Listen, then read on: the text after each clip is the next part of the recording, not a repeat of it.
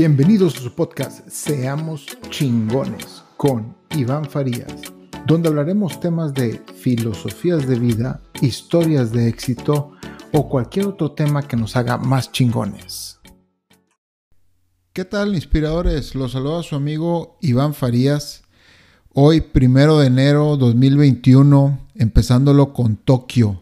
Empezamos con doble capítulo en Seamos Chingones, capítulo 53 y este es el capítulo número 54.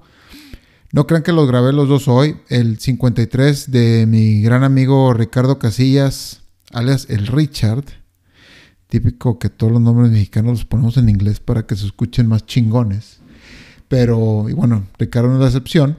Ya lo tenía grabado, pero no lo había subido porque tuve ahí varios días de edición. Fue una muy buena plática que tuve con él. Y bueno, en este capítulo 54 llevo ya, se llama ¿Qué es ser chingón? Y lo hago porque llevo ya más de 50 episodios en aquí su podcast Seamos chingones. Y tengo un capítulo donde digo de qué se trata mi podcast, que es el primero que subo y creo que es el primero que aparece si lo abren en Spotify. Pero no tengo ningún capítulo que diga qué es ser chingón para Iván Farías. Porque qué es ser chingón, cada quien tiene su definición de ser chingón. Y cada quien, pues es diferente, ¿no? Lo que es chingón para mí no es chingón para ti y viceversa. Entonces, quise hacer este capítulo para explicarles qué es chingón para Iván Farías. ¿Qué es ser chingón? Y creo que todos buscamos de alguna manera superarnos o llegar a ser chingón. Y desde mi punto de vista, creo que todas son válidas y todos los caminos para llegar a hacerlo son similares, pero cada quien le pone su forma. Ser chingón es algo muy extenso. Puede ser muy chingón en algo muy específico, pero ser muy malo o no ser chingón en otras cosas. Está sonando una alarma que ahorita les voy a explicar qué significa. Muy importante esta alarma. Y, es totalmente normal. Por ejemplo, ser chingón en tu trabajo podría ser estar mínimo cinco minutos antes de empezar tu jornada, avisarle a tu jefe si vas a tener una falta, reconocer tus errores ante todos, ayudar a los demás para su crecimiento antes que tú, darle valor a tus actividades y asegurarte que lo que entregues esté bien hecho, preguntándole. Por ejemplo, si tú trapeas los pisos de un baño y nada más los trapeas así nomás, lo que el valor adicional podría ser que le preguntes a tu jefe o le preguntes a la gente que entra al baño, oiga, ¿qué le pareció el baño? ¿Huele rico? ¿Huele bien? ¿Lo ve sucio? ¿Lo ve limpio?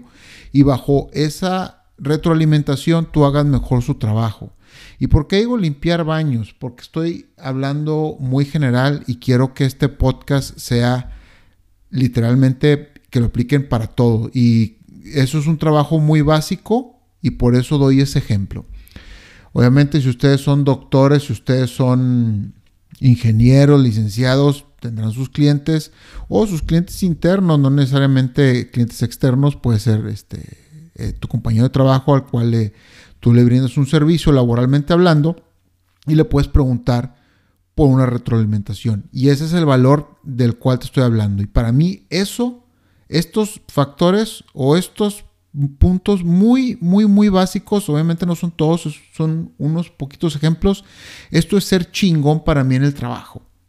Así de fácil. Ahora, ser chingón con tu pareja podría ser respetarla, darle la prioridad que se merece, poniendo su felicidad antes que la tuya, entender su lenguaje del amor para hablarle de esa manera. ¿A qué me refiero con el lenguaje del amor? Hay un libro bien famoso que se llama Los cuatro o cinco, híjole, qué mal que no me lo sé de memoria cuántos son, pero los lenguajes del amor de la pareja, porque cada quien tiene un lenguaje del amor diferente. Mi lenguaje del amor son actos de servicio y el lenguaje del amor de mi esposa Miriam es sorpresas.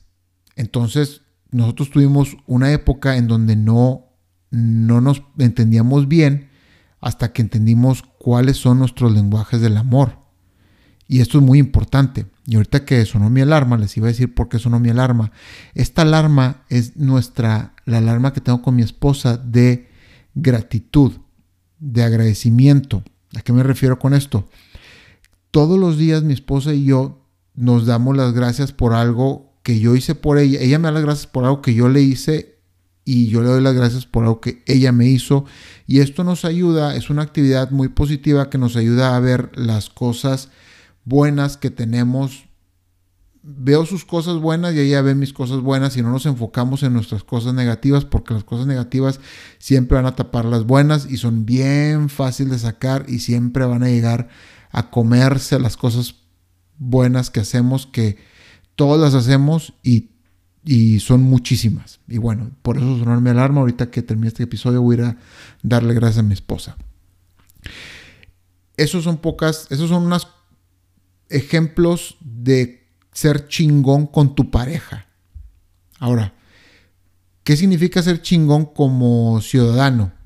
Pagar tus impuestos, se me fue un gallito, no tirar basura en la calle, tener una buena relación con la gente que vive al lado tuyo, con tus vecinos, con la gente de tu colonia o con quien sea, hasta con el alcalde si es posible.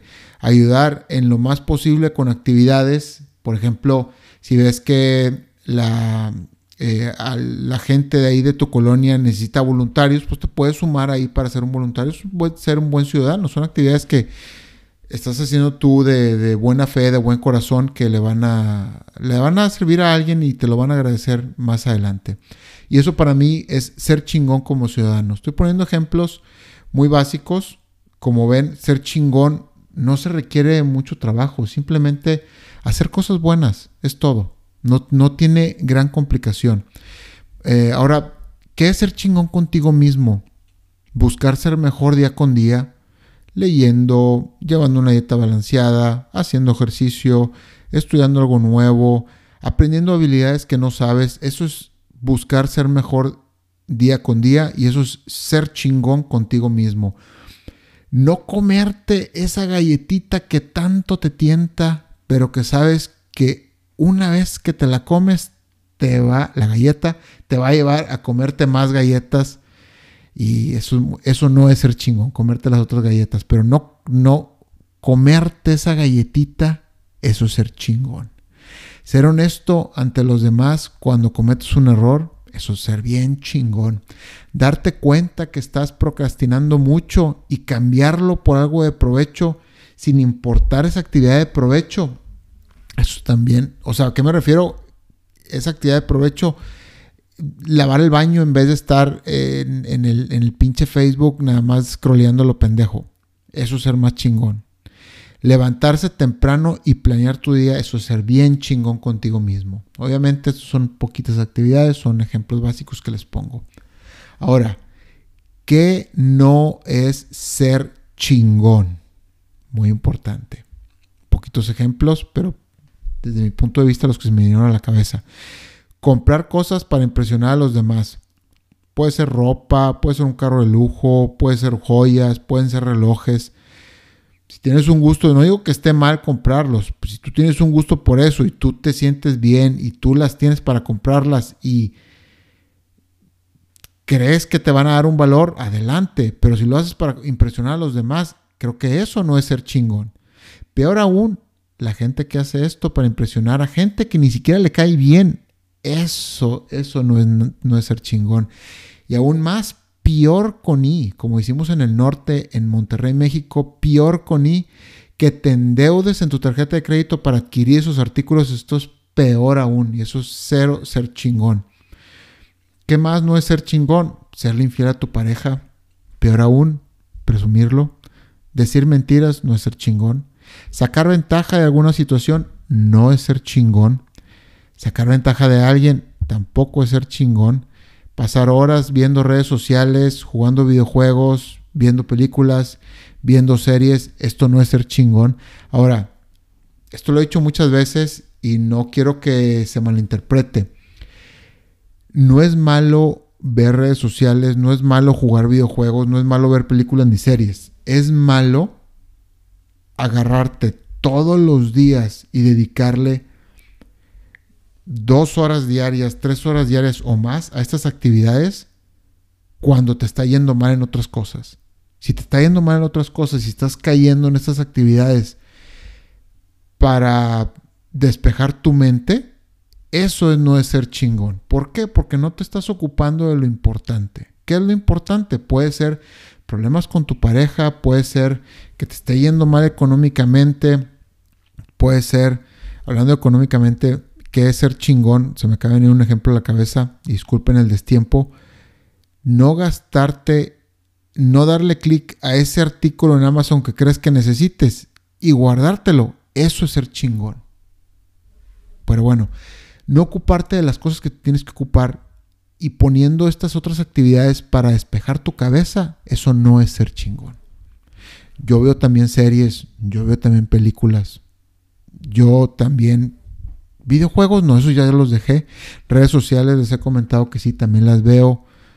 Estoy en contacto con mis seres queridos, pero hay que tener un tiempo, hay que no hay que dejarse llevar por las redes sociales. Acuérdense que nosotros somos su producto de las redes sociales. Por algo son gratis y no pagamos por ellas. Ahora, no, yo no espero que compartan todos estos puntos que yo pienso. Esto es algo muy mío, muy de Iván Farías. Y es algo que les quería comentar de que yo creo que son cosas chingonas y qué creo yo que es ser chingón y qué no es ser chingón. Si les sirve, adelante. Y si no, ni modo. Espero que encuentren en otros lados que es ser chingón. Y ya no los aburro más y hasta la próxima.